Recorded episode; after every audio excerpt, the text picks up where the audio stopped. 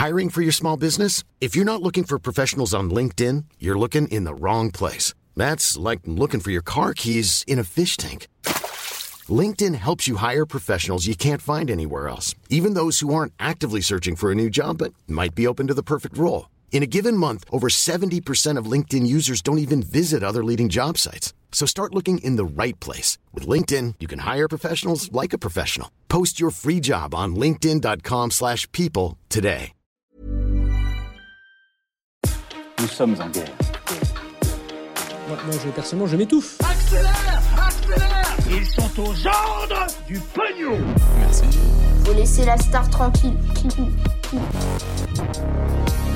Une bombe sale qui pourrait être utilisée en Ukraine et la crainte d'une escalade inédite dans la guerre. On va donc comprendre pourquoi. Salut c'est Hugo, j'espère que vous allez bien. On est parti euh, ensemble pour une nouvelle plongée dans l'actualité en une dizaine de minutes. Au passage, bienvenue à tous les nouveaux qui suivent ce format ces derniers jours, que ce soit directement sur YouTube ou alors euh, en podcast audio, parce que c'est aussi disponible, vous le savez, sur toutes les applis de podcast ou encore de streaming comme Spotify ou Deezer. Bref, bienvenue à tous les nouveaux et on est parti euh, sans plus tarder.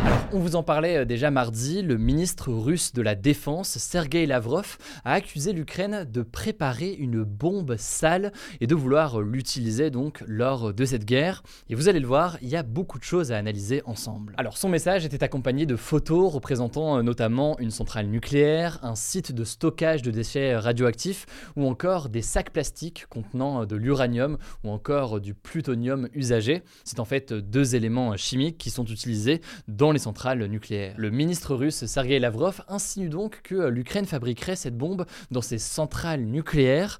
Et suite à ces accusations euh, forcément très graves, eh bien, le Conseil de sécurité de l'Organisation des Nations Unies s'est saisi justement de la question. Alors de quoi parle-t-on exactement quand on parle de bombe sale Eh bien en fait, ce serait une bombe classique, disons, donc avec des matériaux euh, explosifs, mais qui aurait la particularité d'être composée aussi de matériaux radioactifs, de façon à ce que ces matériaux radioactifs soit disséminé dans l'air lors de l'explosion de la bombe. Et donc là, on parle de bombe sale parce que c'est le terme qui est utilisé par la Russie pour accuser l'Ukraine, mais on parle parfois aussi de bombe radiologique. Alors, dur de savoir dans quelle mesure une telle bombe en cas d'utilisation serait dangereuse, mais en fait, selon les experts en armement, l'intérêt d'une bombe sale ou d'une bombe radiologique, c'est avant tout de créer une sorte de panique au sein de la population, avec forcément toutes les craintes qu'il peut y avoir autour de la radioactivité.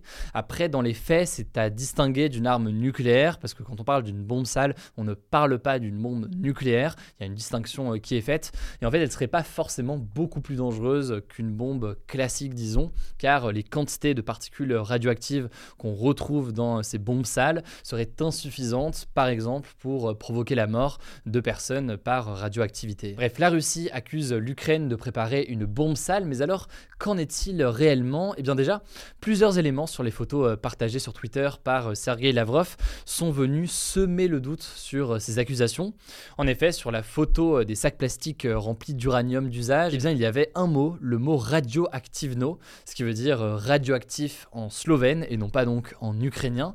Et ce mercredi, eh bien, la Slovénie, qui est pays membre de l'Union européenne, a justement réagi sur Twitter et a expliqué que cette photo en fait datait de 2010, elle a donc quasiment 12 ans, et qu'elle a été utilisée en fait par les institutions slovènes à l'époque pour des au sujet des déchets radioactifs. Alors de leur côté, l'Ukraine et les pays occidentaux estiment en fait que ces déclarations de la Russie sont une sorte de diversion pour qu'elle utilise elle-même potentiellement soit une bombe sale, soit véritablement une arme nucléaire. Et en fait, Galia Ackerman, qui est journaliste spécialisée euh, de la Russie, a expliqué euh, notamment à France Info que un procédé un petit peu similaire avait été euh, utilisé au départ de la guerre. En effet, au début de la guerre, enfin avant l'invasion le 24 février, la Russie avait accusé euh, l'Ukraine de vouloir envahir la Russie avant donc que la Russie elle-même n'envahisse l'Ukraine. C'est un petit peu le même procédé là que pourrait euh, utiliser euh, la Russie pour justifier l'utilisation d'une bombe sale. Mais alors pourquoi est-ce que selon les Occidentaux, la Russie voudrait utiliser une bombe sale ou alors une arme nucléaire? En fait, il faut savoir que depuis le début du mois de septembre, l'armée ukrainienne a mené une contre-attaque dans l'est et le sud du pays. C'est-à-dire que l'armée ukrainienne a repris en fait plusieurs zones ukrainiennes à l'armée russe et euh, l'utilisation donc d'une arme plus puissante comme une arme nucléaire tactique. Donc c'est pas forcément une arme nucléaire qui irait eh bien raser euh, bien des centaines de kilomètres, mais ça peut être aussi des armes nucléaires plus précises. Bien de telles armes nucléaires pourraient permettre à la Russie de reprendre le dessus dans certaines régions. Et d'ailleurs, on en a déjà beaucoup parlé sur la chaîne, la Russie elle-même, via plusieurs représentants, a déjà agité de telles menaces d'utilisation d'armes nucléaires. Alors dans le cas de l'Ukraine, il apparaît en fait aujourd'hui assez peu probable que euh, l'Ukraine utilise une bombe sale aujourd'hui, alors qu'en parallèle, on l'a dit donc, elle progresse actuellement à l'est et au sud du pays. Elle est donc dans une bonne dynamique en ce moment, disons, et une telle utilisation entraînerait immédiatement une riposte des Russes, une riposte qui pourrait être dévastatrice en l'occurrence pour euh, l'Ukraine.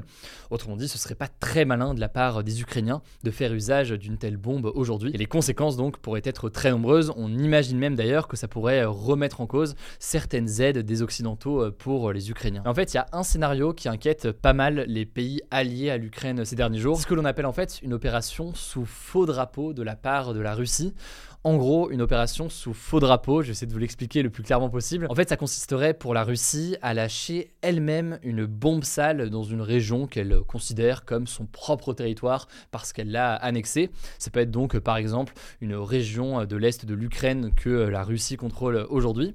Et suite à cette bombe sale, eh la Russie irait accuser l'Ukraine d'être responsable du lancement de cette bombe, ce qui lui permettrait ensuite donc de justifier une escalade militaire et donc par exemple de justifier l'utilisation d'une arme nucléaire en Ukraine, officiellement donc comme riposte à cette bombe sale. En gros, pour dire les choses, la Russie lancerait elle-même une arme sale en accusant l'Ukraine pour ensuite donc justifier l'utilisation d'une arme plus puissante, par exemple une arme nucléaire. Bon, cela dit, selon euh, notamment Jean-Louis Lausier, qui est spécialiste des questions euh, nucléaires à l'Institut français des relations internationales et qui était interviewé euh, par Les Échos, ce serait tellement gros qu'on a du mal à croire que le Kremlin et donc la Russie puissent imaginer Il explique notamment que euh, des images satellites devraient permettre de montrer assez facilement d'où a été euh, véritablement tirée une telle bombe sale. Bref, tout cela paraît un peu gros et beaucoup donc imaginent mal la Russie euh, faire cela aujourd'hui. Bon, quoi qu'il en soit, cette question de bombe sale, elle illustre une nouvelle escalade dans cette guerre en Ukraine.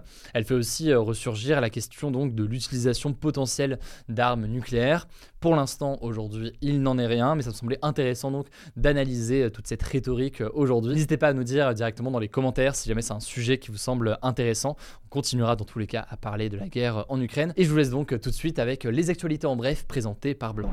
On commence avec une première info. Emmanuel Macron a été interviewé ce mercredi soir dans l'émission politique L'événement sur France 2 sur les enjeux nationaux deux semaines après une première émission consacrée aux problématiques internationales. Alors déjà, concernant les salaires, le président de la République s'est dit opposé à une augmentation de tous les salaires fixés mécaniquement par rapport à la hausse générale des prix, donc l'inflation, comme c'est le cas pour le salaire minimum. En gros, il estime que c'est aux entreprises de décider des salaires et préfère que l'État mette en place des mécanismes pour inciter à ce qu'elles donnent des primes. Il a aussi évoqué la question de l'âge du départ à la retraite et a confirmé sa promesse de campagne de le repousser. Cependant, il a déclaré qu'il était ouvert à le repousser entre guillemets seulement à 64 ans contre 65 ans dans son programme, mais à condition d'allonger la durée de cotisation en travaillant plus de trimestres. Le président a aussi évoqué les difficultés que connaît le secteur de la santé et a annoncé que les médecins retraités pourraient continuer à travailler en plus de leur retraite pour compenser temporairement les problèmes d'effectifs. Enfin, Emmanuel Macron a abordé la question de l'immigration et a évoqué une nouvelle loi annoncée pour début 2023 pour, je cite, réformer en profondeur nos règles, notamment sur la question des obligations de quitter le territoire français pour les immigrés en situation irrégulière. Ces fameuses OQTF, elles ont été remises sur le devant de la scène après le meurtre de la petite Lola. La principale suspecte faisait en effet l'objet d'une obligation de quitter le territoire, mais qui n'a pas été respectée. Deuxième actu, toujours en France, la première ministre Elisabeth Borne a déclenché à nouveau le dispositif du 49.3 ce mercredi soir, qui permet au gouvernement de faire voter un projet de loi sans passer par le vote des députés. Alors je vais pas rentrer dans les détails techniques mais en l'occurrence, ici, c'est pour adopter le projet de loi sur le financement de la sécurité sociale pour l'année 2023. Et c'est la troisième fois que le gouvernement utilise ce dispositif sur des textes budgétaires en une semaine. Alors, le groupe de gauche à l'Assemblée nationale, la France Insoumise, a annoncé qu'il allait déposer une nouvelle motion de censure qui, si elle est votée par une majorité de députés, permet de renverser le gouvernement et donc annuler le vote de la loi. Ceci dit, ça fait pas du tout l'unanimité au sein de la NUPES, donc l'Union des partis de gauche. Par exemple, le groupe Europe Écologie Les Verts a déjà déclaré qu'il ne déposerait pas de motion de censure du tout. Troisième actu, le groupe pétrolier français Total Energy a annoncé 6,6 milliards d'euros de bénéfices au troisième trimestre de l'année 2022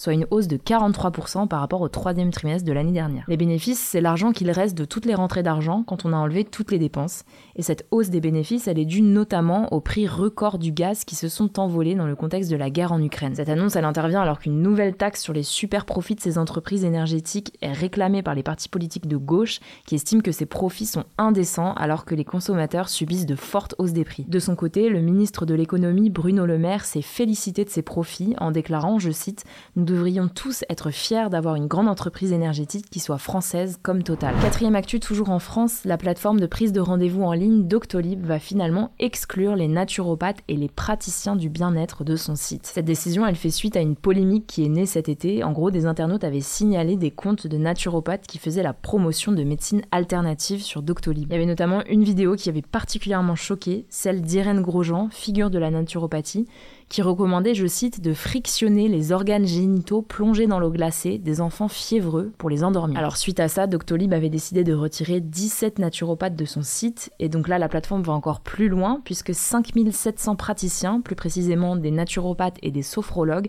vont être retirés de la plateforme dans les 6 prochains mois. Il n'y aura donc désormais sur Doctolib que des professionnels référencés par les autorités de santé. On passe à une cinquième actu un peu plus légère, vous allez voir, les chats font très bien la distinction entre la voix un peu niaise qu'on prend pour s'adresser à eux et les phrases destinées à d'autres humains. C'est désormais scientifiquement prouvé. En fait, trois scientifiques français ont fait une série d'expériences sur 16 chats domestiques dont les résultats ont été publiés ce mardi par la revue Animal Cognition. Ils leur ont aussi fait écouter des enregistrements similaires, l'un avec la voix de leur maître et l'autre avec celle d'un étranger, et ils ont démontré que les chats arrivaient parfaitement à identifier la voix de leur maître, même si l'autre personne reproduisait le même ton. Bref, ces éléments apportent une nouvelle dimension à l'étude de la relation homme-chat, qui prête quand même attention à leur maître, malgré ce qu'on peut penser. Enfin, dernière info culturelle, cette fois-ci qui devrait faire plaisir aux fans de Rihanna, la chanteuse a annoncé officiellement ce mercredi son retour à la musique avec un nouveau morceau intitulé Lift Me Up, qui sera sur la bande originale du film Black Panther Wakanda Forever, prévu le 9 novembre au cinéma. Si on en parle aujourd'hui, c'est parce que c'est un retour qui est très attendu. Rihanna n'a pas sorti de nouvelles chansons solo depuis son album Anti, sorti en 2016. Alors on n'aura pas besoin d'attendre la sortie officielle du film pour découvrir le nouveau morceau, puisqu'il sortira ce vendredi 28 octobre. En tout cas, on a hâte d'écouter tout ça. Voilà, c'est la fin de ce résumé de l'actualité du jour. Évidemment, pensez à vous abonner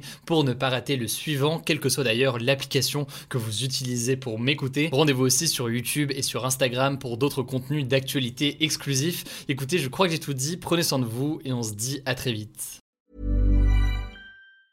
Mom deserves the best, and there's no better place to shop for Mother's Day than Whole Foods Market. They're your destination for unbeatable savings, from premium gifts to show-stopping flowers and irresistible desserts. Start by saving 33% with Prime on all body care and candles. Then get a 15-stem bunch of tulips for just $9.99 each with Prime. Round out Mom's menu with festive rosé, irresistible berry chantilly cake, and more special treats. Come celebrate Mother's Day at Whole Foods Market